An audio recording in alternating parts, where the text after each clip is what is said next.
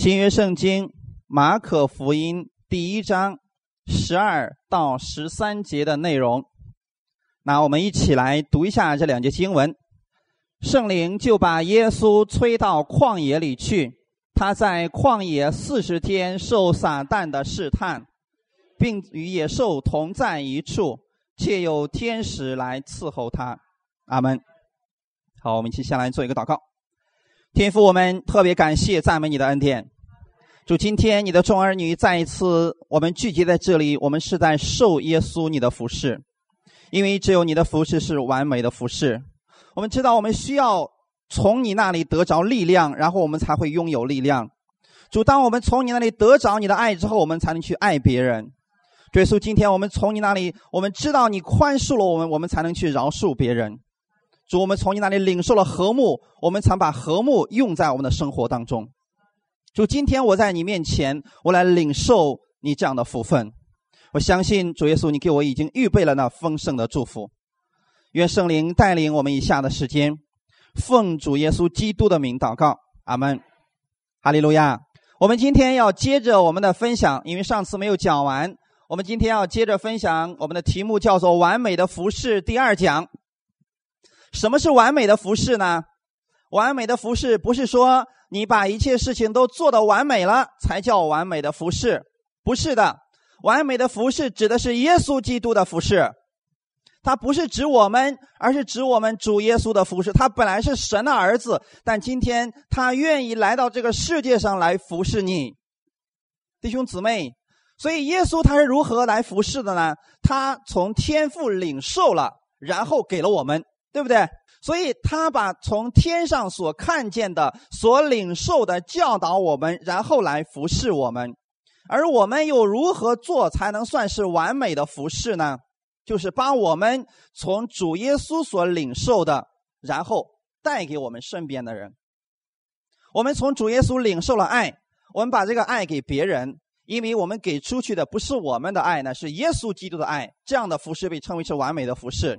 我们从主耶稣基督那里领受了他的恩典，我们把这个恩典给出去，这样的话是完美的服饰。我们在做两件事情，第一件事情，我们从主耶稣那里领受，然后给出去，这是一种服饰；而另外一种服饰是什么呢？当我们看到我们身边的人需要服侍的时候，那些有疾病的、软弱的，或者说有压力的，我们把他们带来，带到耶稣基督的面前，让耶稣来服侍他。阿门。所以这样的服饰。被称为是完美的服饰，所以我们所有的人，我们都只是管道而已。我们不是靠着我们自己努力的去服侍别人，而是用耶稣基督的爱，用他的力量来服侍别人。阿门！感谢主啊！我们要接着我们上次的，他在受洗以后，从水里出来以后，他听见天父对他说话了。天父对他有一个认可，说：“你是我的爱子，我喜悦你。”阿门。耶稣基督是带着天赋的认可，然后来服侍我们的。所以在他开始服侍的时候，他也受了一些试探。弟兄姊妹，今天我们千万不要觉得说，今天你听完道以后，你说我也要去服侍神，我也要去服侍弟兄姊妹，我也要去服侍那些不信的。今天你的服侍场景在哪里呢？你的服侍的地点在哪里呢？其实。就像上次我们所讲的那样，你的丈夫、你的妻子、你的孩子、你的老板，都是你服侍的对象。阿门。甚至包括你的仇敌。耶稣基督他服侍的对象是一群软弱的，甚至说是他的仇敌，是他的门徒。但是耶稣都在服侍他们，所以我们的服侍对象也是这样的一群人。所以在你服侍的时候，你一定要记得，谁最不高兴呢？魔鬼。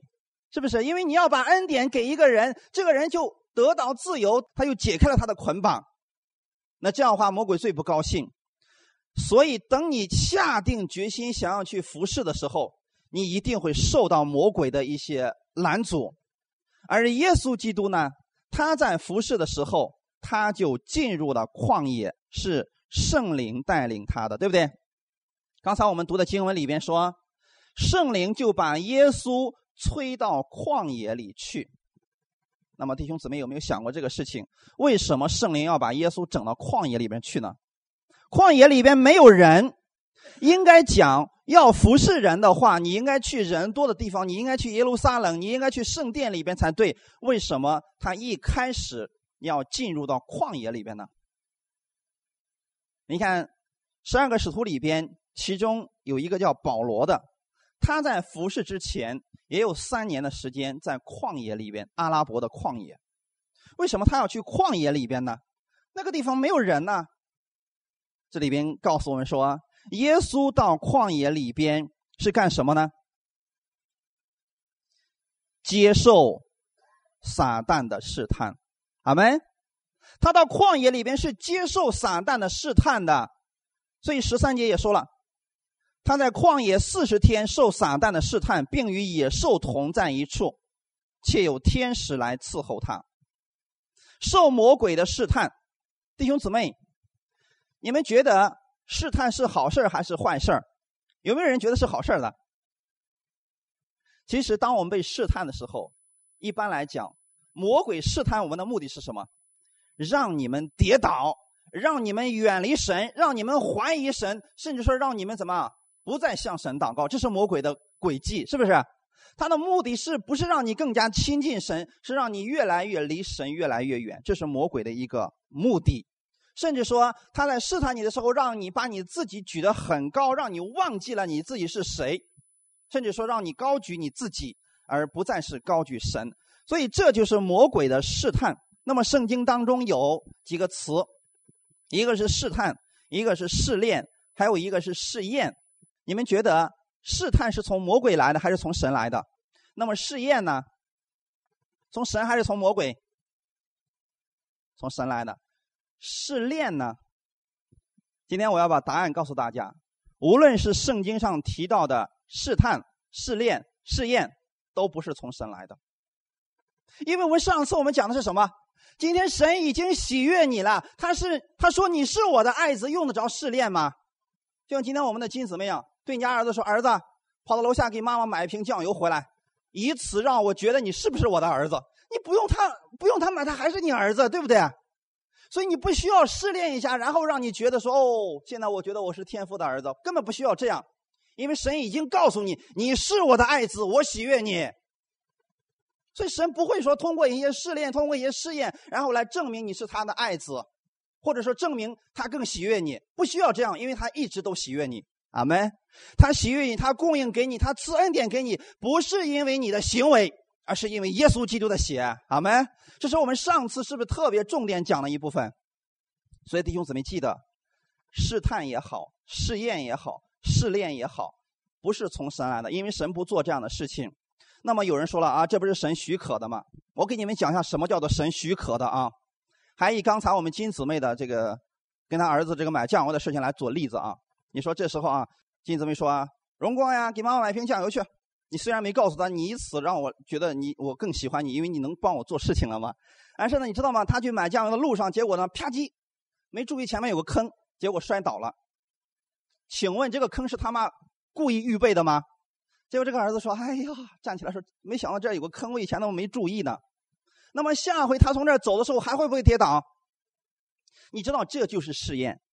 在我们看来说，哦，这个不是神给的。”但是是神许可的，这个是错误的想法，弟兄姊妹，这个本身就是魔鬼放在那个地方去的，是不是？为了使你跌倒，结果你跌倒之后，你下回就长了记性，说：“哎，我知道那儿有个坑，所以我不从那儿再跌倒了。”所以下回走的时候你就小心了。这就是圣经里面所讲的是什么呢？说我们在经过试验以后，我们就如荆棘。那个意思是什么呢？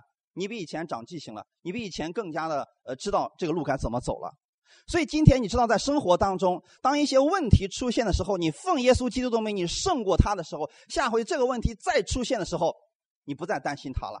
好没？弟兄姊妹，这叫做试验，也叫做试炼，但这些都不是从神来的。虽然这些事情确实呢，呃，比如说摔倒以后，你可能会有所埋怨，但是你记得，这跟天赋没有关系，只是说你比如说摔疼了，回家之后，天赋可能会给你揉一揉，是不是？虽然是你不小心跌倒，但是天父还是安慰你的。这是我们的神，好没？感谢主啊！所以我们要记得，今天我们不是在分享其他，我们今天主要是分享试探这个。等下回我们遇到试炼和试验那个经文的时候，给你们再详细分解。今天我们主要看试探，我们都认可的是，试探不是从神来的，是从魔鬼来的。因为圣经上说了，神他不试探我们。阿门。好，天父在说你是我的爱子以后，圣灵就立刻催促耶稣进入旷野。为什么呢？因为要让他去接受魔鬼的试探。试探这个词有两方面的含义。第一方面是被罪试探，弟兄姊妹，我们一定要记得啊！当我们受受了试探以后，是被罪试探了。然后还有另外一个意思叫做被检验。耶稣无法被罪试探。很多人说了啊，他不是圣经上不是也告诉我们说，耶稣也凡事受过试探，跟我们一样吗？我们来看一下这段经文，《希伯来书》第四章十四到十五节，我们一起来读一下。我们既然有一位已经升入高天尊荣的大祭司，就是神的儿子耶稣，便当持定所承认的道。因我们的大祭司并非不能体恤我们的软弱，他也曾凡事受过试探，与我们一样，只是他没有犯罪。阿门。也就是说，魔鬼他有没有放过耶稣？没有，他也是像试探我们一样试探了耶稣，对不对？魔鬼试探他的目的是什么？跟我们一样不一样？一样的，都是为了让耶稣跌倒，是不是？让耶稣来怀疑他的父神。所以这个是，这叫故伎重演。你还记得人类的始祖夏娃是怎么跌倒的吗？是不是被试探了？今天我们讲的就是一种试探，对不对？你看，上帝造好了所有的一切，给他们都供应好了。然后神说：“这园中所有树上的果子，你可以随意去吃。”只是这一颗分别善恶树上的果子你不要吃，因为你吃的日子你必定死。亚当听到以后啊，把这个事情就告诉了自己的妻子，说：“嗯，神说了啊，这个不能吃啊。”这个时候，这个妻子的脑袋转的比较快，他就开始想：为什么这个不能吃呢？他不看神给了他多少，他就开始想：为什么这个不让我吃呢？弟兄姊妹，当我们如果有这样的一个心的话，魔鬼就特别容易试探我们。今天我们要知道，魔鬼试探我们不是说人人他都能够试探得了的，有的人他试探不了。原因在哪里？就是说你对神有所怀疑的时候，恰恰是魔鬼最容易攻击你的时候。就像我们中文里边有一句话叫做“苍蝇不叮无缝的蛋”，为什么呢？没有缝，它没办法叮嘛。就想你想想看啊，一个家庭里边，如果夫妻两个关系真的就像圣经里面说了，夫妻二人是一的话。请问第三者能不能进去？不能。结果是什么时候呢？这两个夫妻之间的关系出现问题了。这个时候，第三者是不是最容易插足？所以弟兄姊妹，我们在讲什么呢？就是说，今天你知道吗？当你对神有所怀疑的时候，你觉得神不公平，你觉得神不爱你，觉得神不喜悦你的时候，在这种你想法的过程当中，魔鬼就特别容易试探你。你看。这个时候呢，你说这个夏娃哪儿去不好，非得在这个善恶树的旁边晃悠。他左看右看，就在想一件事情：为什么神不让我吃呢？原因是什么呢？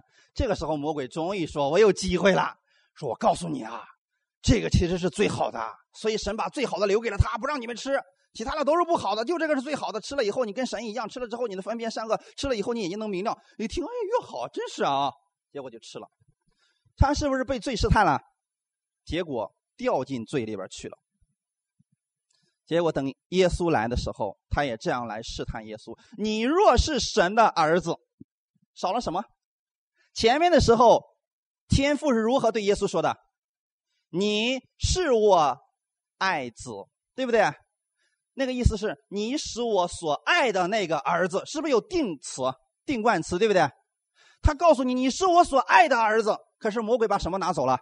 爱子，那个爱拿走了，说你若是神的儿子。”看有没有这个偷梁换柱很很有意思啊？说今天如果别人告诉你说，哎，神不一定爱你，想想看，就你现在这副德性，你今天又犯罪，神能爱你？其实这是在宣讲魔鬼的话语。今天你要记得一件事情，无论如何，今天神都是爱你的，因为刚刚天父对他说：“你是我的爱子，我喜悦你。”结果到旷野之后，魔鬼告诉他：“你如果是神的儿子，你就做点什么什么吧。”其实是在欺骗他，是不是在试探他？让他对神有所怀疑，说：“你想想看，如果你真的是神的儿子的话，你怎么会跑到这么一个破地方来呢？这旷野里面有什么？有野兽，有风沙，有寒冷，甚至有炎热。你来这儿干什么呀？你是神的儿子，你应该享受荣华富贵才对。你怎么跑到这儿来了呢？如果说你不确定神是爱你的的话，你一看这个环境，你怎么样？就开始怀疑了。很多的时候，我们是这样跌倒的。特别是当我们一些疾病临到我们身上的时候，结果我们发现祷告一天、两天、三天、一个月以后还是没有果效。这个时候魔鬼说：“你就死了这条心吧，你根本就不是神的儿子，所以神不会医治你的，神不会听你的祷告的。”你一听，哎，就是啊，我也觉得我的行为不够好，所以神可能不爱我吧。其实你已经上当，你已经被试探以后已经掉下去了。在这种情况下，你要相信的是什么？今天无论如何，神愿意医治你，神喜悦你，不是因为你的行为，是因为耶稣基督的血。阿门。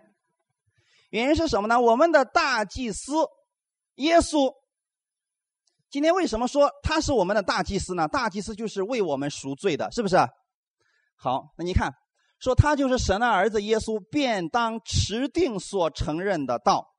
当神的话语告诉你说，今天你是神所爱的。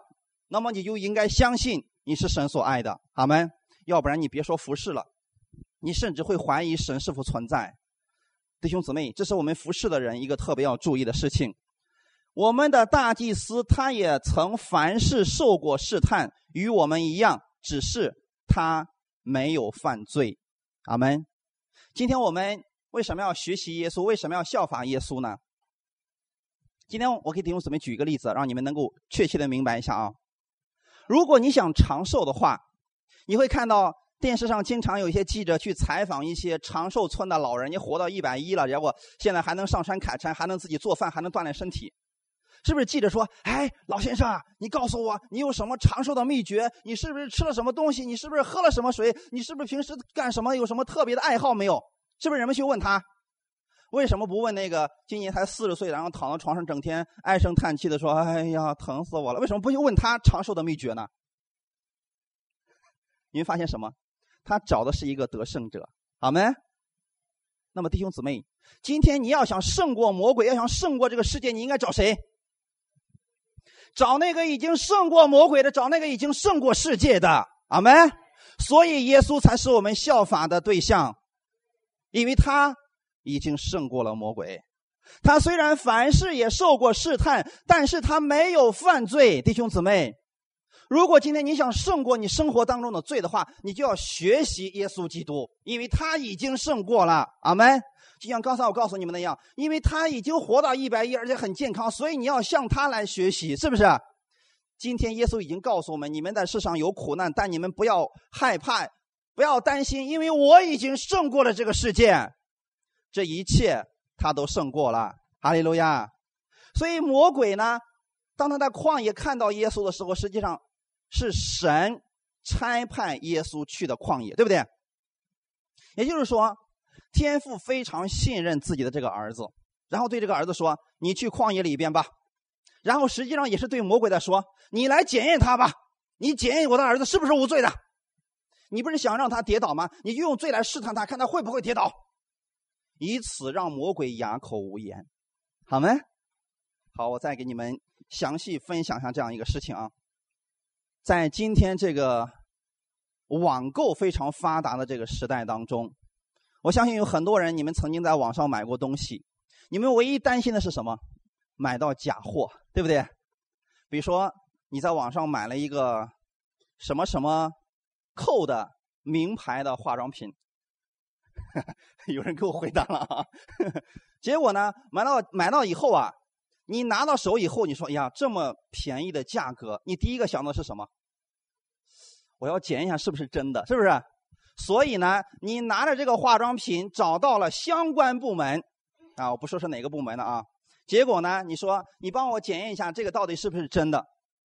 那个专家经过一系列的化验以后，因为你要付给人家钱的嘛，所以人家给你化验以后说。恭喜你是正品，你是不是心里很高兴？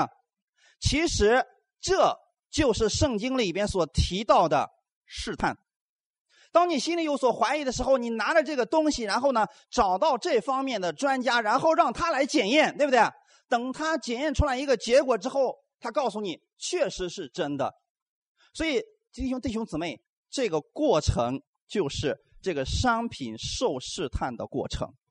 也就是说，耶稣，你今天说你是可以胜过罪的，你是无罪的，有什么方法呢？天父说：“让我的儿子到旷野里边来接受魔鬼的试探。”然后他对魔鬼说：“你去吧，用尽你所有的方法来检验我这个儿子是不是无罪的。”所以魔鬼用了多长时间？四十天，是不是？他从来没有休息过，他反反复复的用各种方法来折腾耶稣，然后呢，用尽自己的脑瓜来想让耶稣跌倒。最终是什么？耶稣还是胜利了，是不是？所以在最后的时候，耶稣说：“撒旦退去吧。”因为什么？因为他得胜了。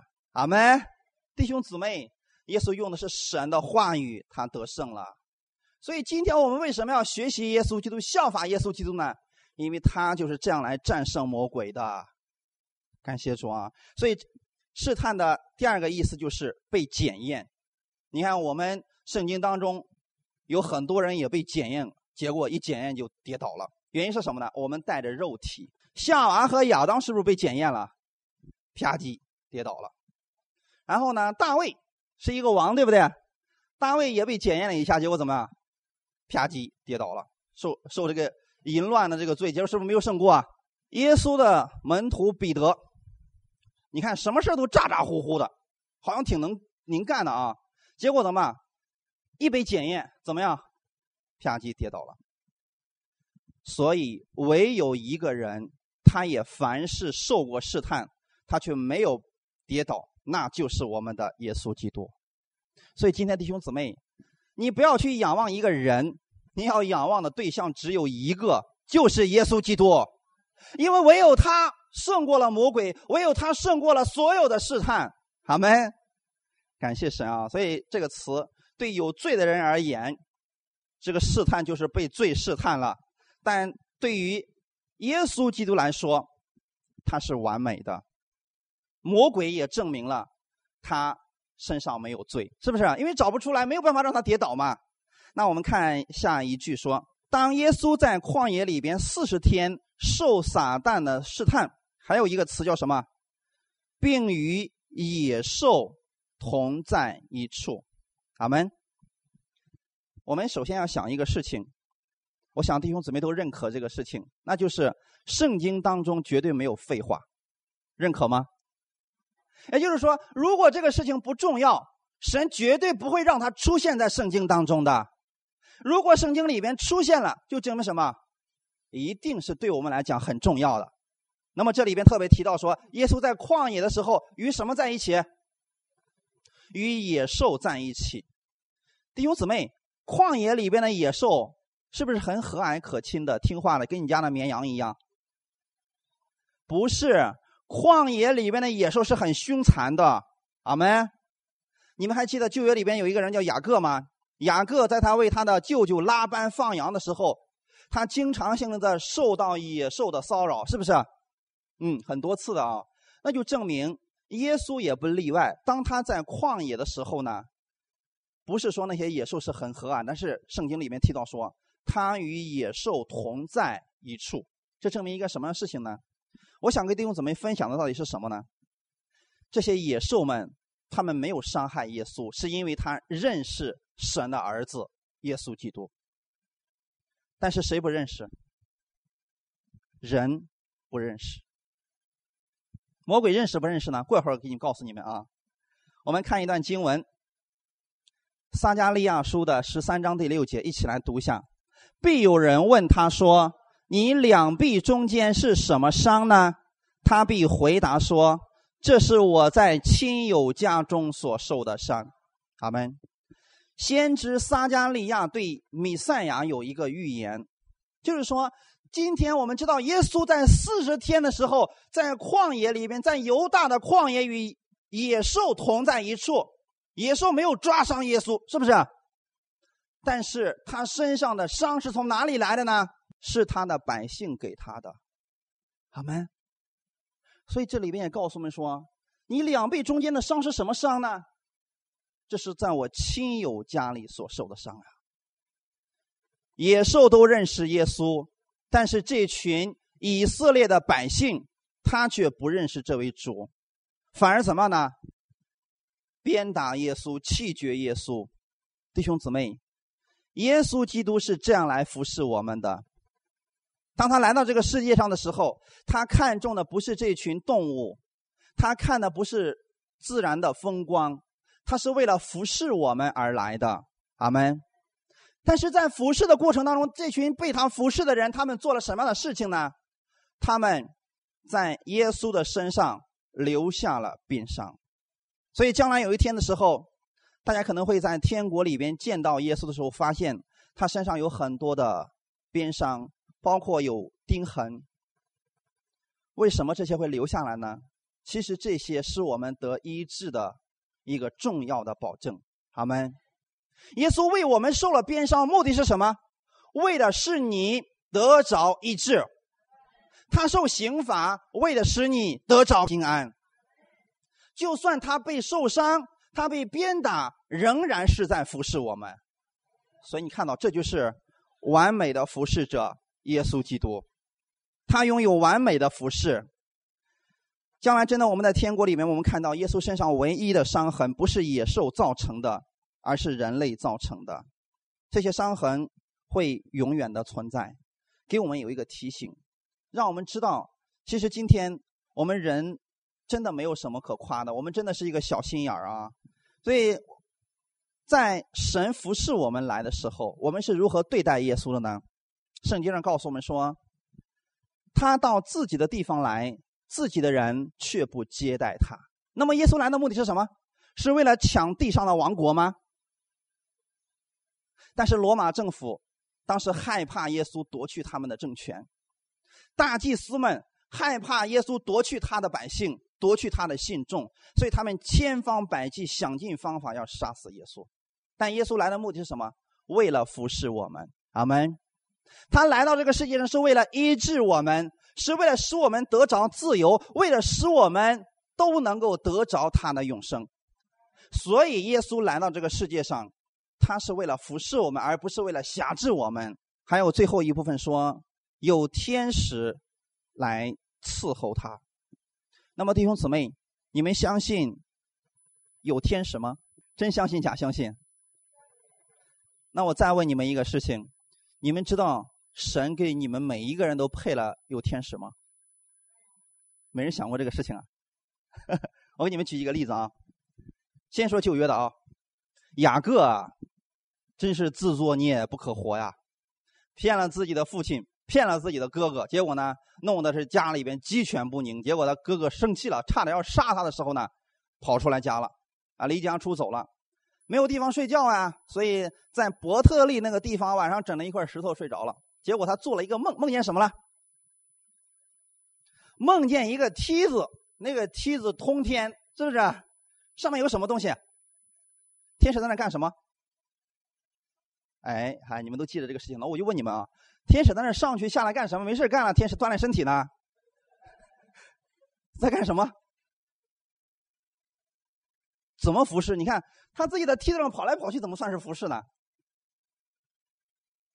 我跟你们讲，弟兄姊妹，其实啊，你的祷告，那么天使听了以后都记录下来，然后呢，顺着梯子嗖嗖嗖上去了，然后呢，在递给神面前，神说我已经应允了，然后梯子天使嗖嗖嗖又下来，告诉你不用担心，呃，平安吧，没有问题的，神都已经听了你的祷告，你心里想，哦，是啊，这些速度是非常快的，不要把觉得这个天使跟我们一样爬梯子还得爬半天啊，那速度是很快的啊。上去下来，上去下来，速度很快的啊！这是不是旧约里边的？在新约的时候，有一次彼得被抓了，门徒们在一个地方使劲祷告：“抓，赶紧把彼得给放出来吧！我们不能没有他呀，他是大门徒，他得还给我们讲道呢。”在这种情况怎么呢？彼得已经出来了，是不是？是不是天使把他给揪出来了？哎，天使拍开了监狱的门然后说：“彼得出来吧！”然后拉着彼得就出来了。到门口就开始拍门的时候。里边人怎么说的？有一个使女一看是彼得，一下高兴的没来得及开门就进去了。哎，我看见彼得了，我看见彼得门口站着呢。你为什么不开门，然后再让他进来嘛？是不是？结果下面里边人怎么样？不相信，里面说不不不不，肯定不是彼得，一定是他的天使。其实以色列人他们是相信天使的，在希伯来书的第一章里面特特别提到说：难道你们不知道天使是服役的灵吗？为谁效忠的？为那些将来要承受基业的人效忠的。阿门。那指的是谁？是不是你？所以天使是服役的灵，他今天在帮助着你。耶稣基督在服侍的时候呢，有天使下来伺候他，是不是啊？你还记得他伺候不是一次吧？在最后科西玛尼园的时候，耶稣真的心里特别的需要安慰，是不是？神又让天使来伺候他了，弟兄姊妹。所以不要觉得这是很荒谬的事情，不要觉得这是童话故事啊！你看不见他。但是他却是真实存在的，好没？啊，给你们读一段经文啊。耶稣亲自说过的话，一起来读《马太福音》十八章第十节：“你们要小心，不可轻看这小子里的一个。我告诉你们，他们的使者在天上常见我天父的面。”好没？我查了下原文，原文“使者”用的词就是天使的意思。你看见没有？耶稣亲自说的吧？不要小看你身边的每一个人，也许他个子比较矮，也许年龄比较小，但不要小看他。为什么？他的天使常在天上见我们天父的面，好吗？啊，那证明什么？能力是一样的，好吗？我们里边所拥有的圣灵的能力是一样的，所以你不要看着，哎，你才信主几天啊？不要跟我讲这个讲那个的，里边的能力是一样的。好，神安置在我们周围的这些天使，你可能说：“哎呀，我太幸运了，竟然有天使来保护我。”其实你只是看不见他，这些事情其实一直都存在的。在此，我想跟弟兄姊妹讲一个见证，这是我认识的一个牧师亲身的一个见证。那个时候呢，他的女儿还抱在怀里边。有一次啊，他们出去的时候。呃，因为是他妻子开车嘛，然后呢，他就坐在那个副驾驶的那个位置上。当他们开到一个路口的时候，结果在那边直接过来了一辆车，就撞上他们了。你知道夏天的时候吧，抱着孩子，结果呢，那个车一撞以后，这个孩子从他的手臂之间直接飞出去了，飞出去大概有五米远左右。结果那个他亲眼看到那个孩子，你知道吗？从车窗然后横着出去，然后摔到地上去了。如果你是那个父亲，你心里会怎么样？那个时候你连呼叫阿巴父的时间都不到，你就亲眼看着他就过去，那个时间因为太快了，你知道吗？如果是这个事情发生，你心里一个第一个想的是什么？哎呀，这下糟了，是不是？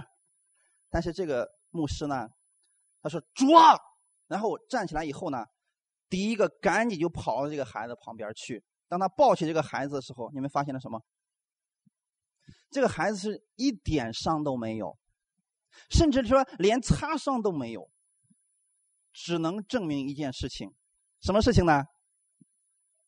你看不见，但有一个东西一定把它拖着，然后把它放在了地上，是不是？啊，圣经上有这么一段经文，我正好把这段经文给你们正确的做一个解释。魔鬼在试探耶稣的时候说什么？把他带到那个殿顶上，说：“你从这儿跳下去吧。”因为经上记着说，他被差派他的使者拖住你的脚，免得你的脚碰在石头上，是不是啊？魔鬼确实用了这样一段经文，但是你知道这段经文原意是什么吗？原来的意思在诗篇里面的意思是在你前面所行的路上，当你不知道前面的路程如何的时候，我会差派我的天使在你所走的路的前面，为你挪开这些障碍的。免得你的脚碰在石头上，那那意思是你不知道前面路程如何，但是神告诉你不要担心，因为我的天使与你同在，他会挪去你前面的障碍，不用担心。但是魔鬼把他换了一个概念，说：“来吧，站在楼顶上往下跳吧。”神根本就不是这个意思嘛，只是告诉你不要担心你前面的危险，因为神有他的使者在保护你。好门。所以正是这样的一个意思，我们千万不要上了魔鬼的当了。神的意思是要保护你，是告诉你说，无论今天你在什么样一个环境当中，你今天不要害怕，也不要担心，因为他一直与你同在，还有他的天使每一天都在陪伴着你呢。阿门。圣经里面也提到说，与我们同在的天使是多过魔鬼堕落的那种天使的。所以他会在你所行的一切道路上保护你。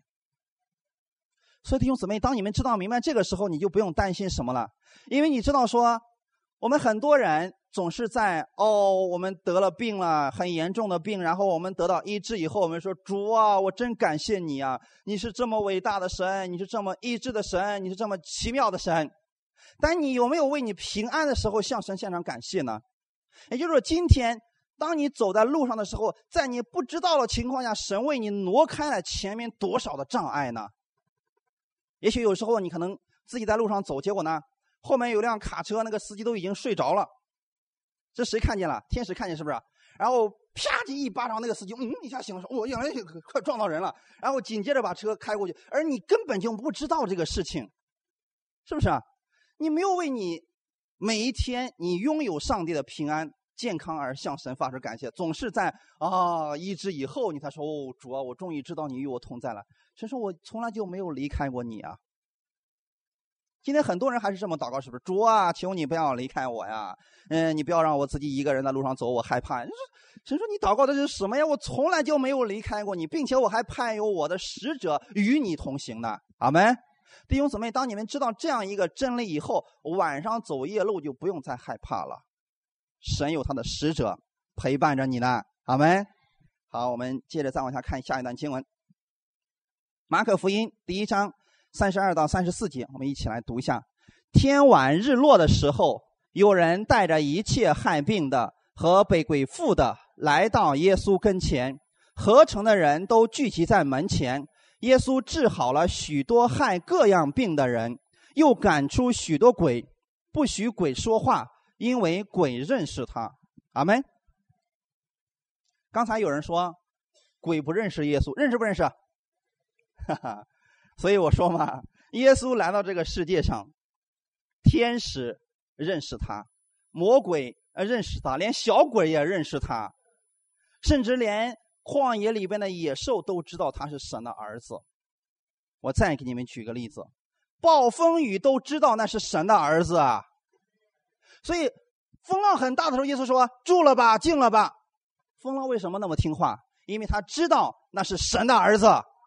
唯独世界上的人，神最看重的这群人，神亲自派他的儿子来服侍的这群人，他们不认识主。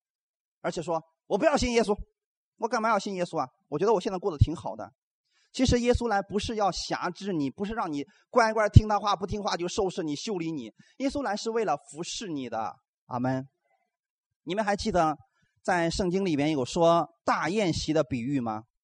就是上帝把一切都预备好了，然后等待着我们来赴他的筵席。阿门。是不是圣经说了一切都预备妥当了，然后再教导我们？是不是？那么耶稣是不是今天也在服侍我们呢？你看，耶稣在世上的时候，他把这些害病的、被鬼附的，是不是都医好了他们？这种医治就是一种服侍，阿门。那么今天耶稣是不是也在服侍我们呢？圣经上的经文是这么说的。耶稣说：“我去了干什么？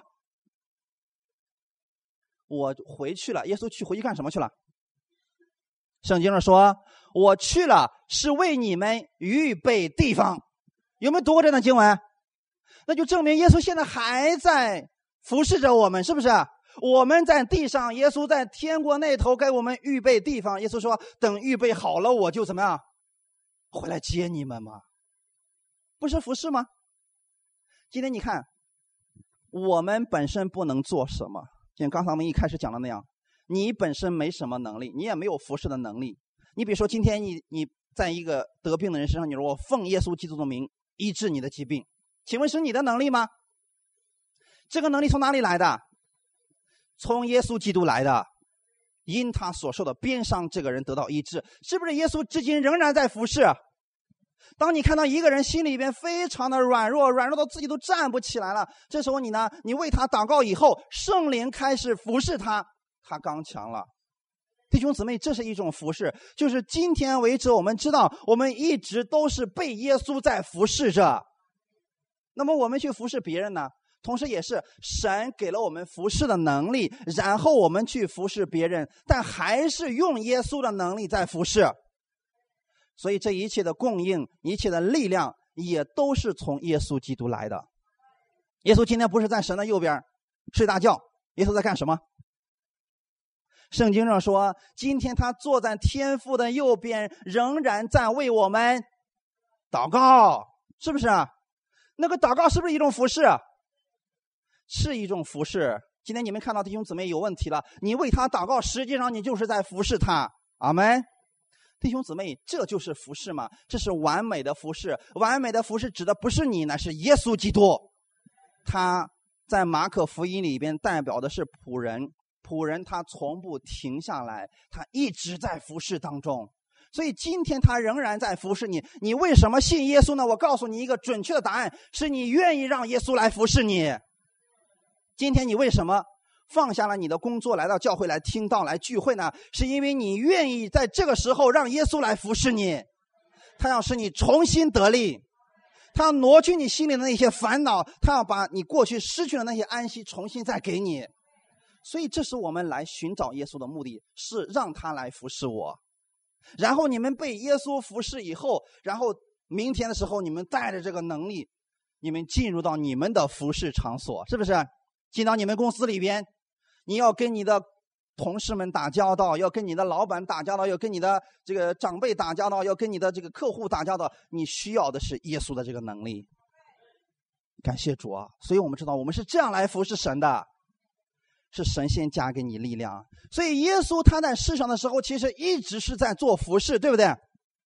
他是个完美的服侍，就是说他在这些人医治他们的时候，有没有条件？有没有说，哎呀，你这个被鬼附了这么多年，你先靠边站着啊，我先弄那个你那个轻点的啊。有没有分类？说你这感冒，感冒的都站这边，癌症站这边，被鬼附的站这边，然后呢，一个一个来。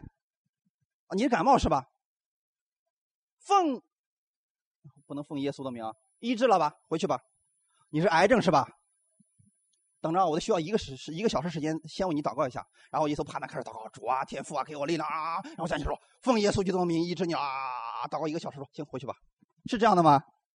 你看，我们人总是把这个事情想得很复杂，在神看来说，哦，感冒的、癌症的，所以我们看感冒的，我们说没关系，让牧师给你祷告。我们说，奉耶稣基督的命令你的感冒停止了吧。这个人说阿门，好了。然后等到癌症的时候，我们说什么？弟兄姊妹一定为他迫切的祷。是不是这样的？你会发现在我们心里面，实际上你是把这个服饰当成是你的能力了。因为在我们看来说，那感冒跟癌症能一样吗？那差老远了，是不是？一个快死了，一个没事吃点药就好了。可是，在神看来呢，这是一样的。阿门。看经文，这一切害病的，耶稣有没有说那个轻的、重的、呃，时间长的、时间短的？有没有？一切害病的和被鬼附的。耶稣就治好了他们许多害各样病的人，阿门。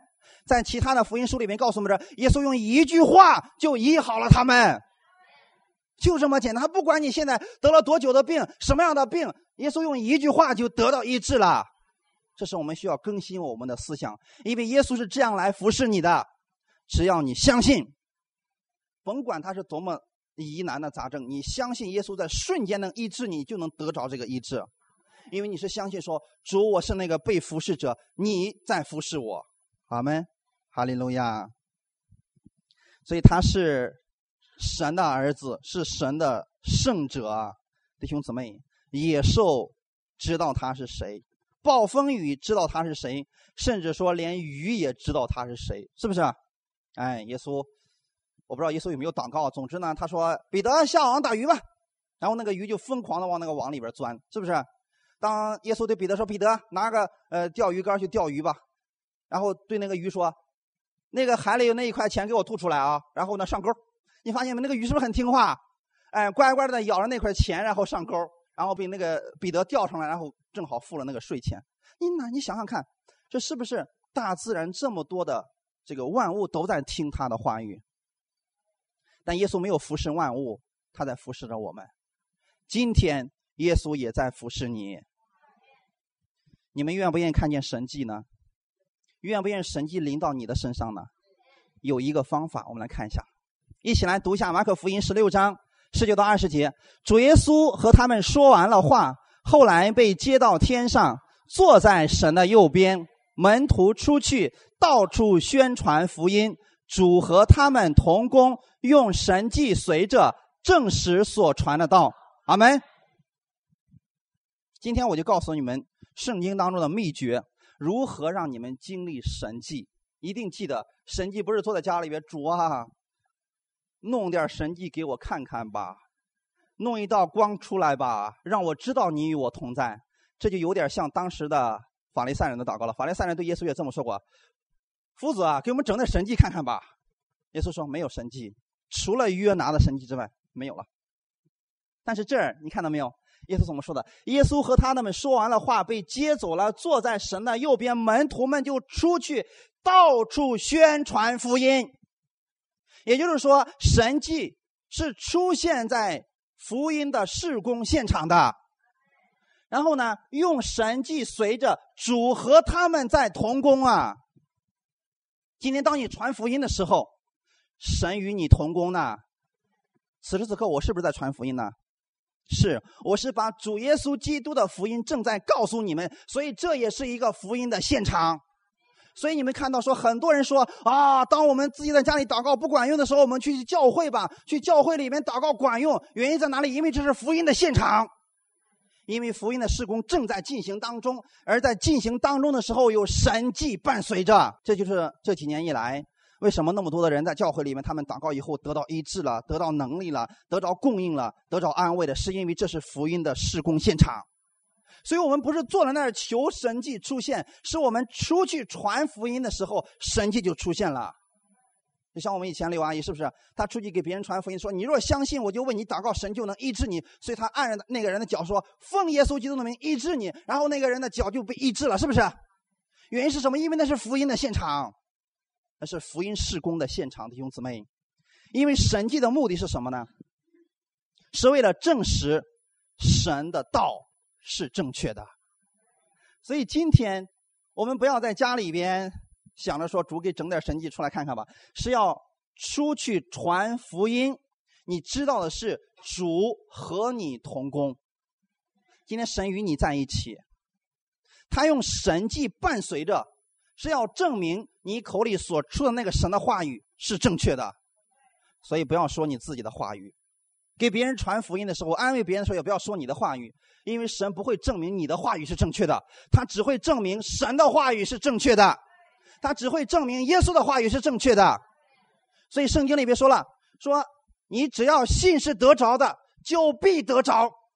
当你把这个话语告诉这个人，这时候我相信耶稣基督，我领受这个福分，他得着了。所以说，医治跟我们救恩是一样的简单。你那么轻松的领受了救恩，你也要这样轻松的领受医治。阿门，弟兄姊妹，这就是一个我们所说的方法。”主耶稣被接走了，但今天圣灵仍然是和你同在的。所以弟兄姊妹记得，在这一周之内，你们要相信的是，完美的服侍者耶稣，他还在服侍你，他的服侍是完美的，他知道你所有的一切问题，并且他能够解决你的问题。而且呢，你遇到的任何的试探，他都有方法帮助你胜过，因为他已经胜过了魔鬼。阿门！道成肉身的耶稣基督舍弃了天上的荣华，来到这个世界上，谦卑的来服侍我们，目的是为了你得着永生。他的目的是为了你的家庭是和睦的。神的心愿不是要拆散，而是要建立。神的心愿是要和睦，而不是要分散。耶稣基督是爱。他愿意我们这个世界上的每一个他的儿女心里边充满着爱，然后把这个爱给出去，这就是福音。所以福音它不是别的，福音就是耶稣基督。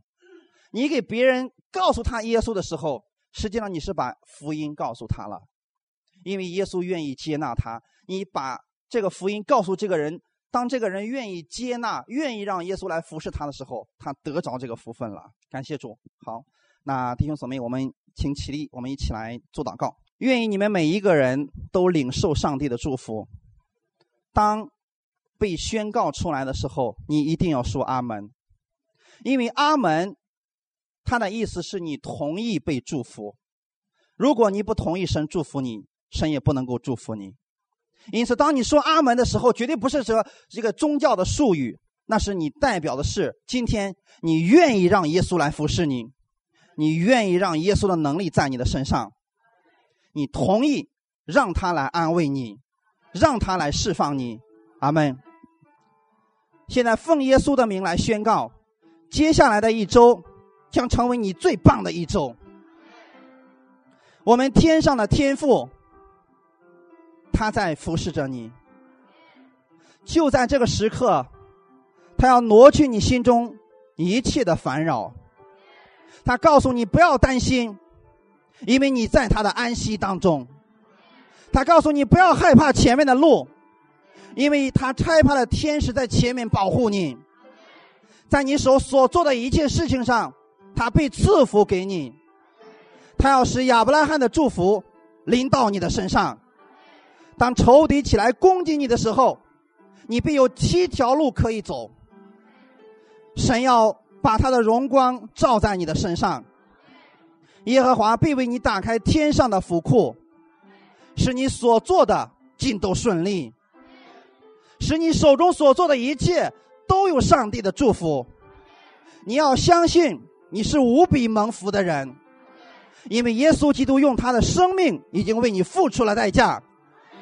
今天耶稣愿意来服侍你，你要带着这个能力去服侍其他的人，服侍你的老板，服侍你的客户，服侍你的孩子，服侍你的丈夫，服侍你的家庭，因为神。今天一直向你来微笑，今天他也愿意祝福给你，加力量在你的身上，所以你不要担心，你不要害怕，你必在正确的时间、正确的地方看见上帝那无比的祝福临到你的身上。愿一切荣耀都归给我们天上的父，奉主耶稣基督的名祷告，阿门。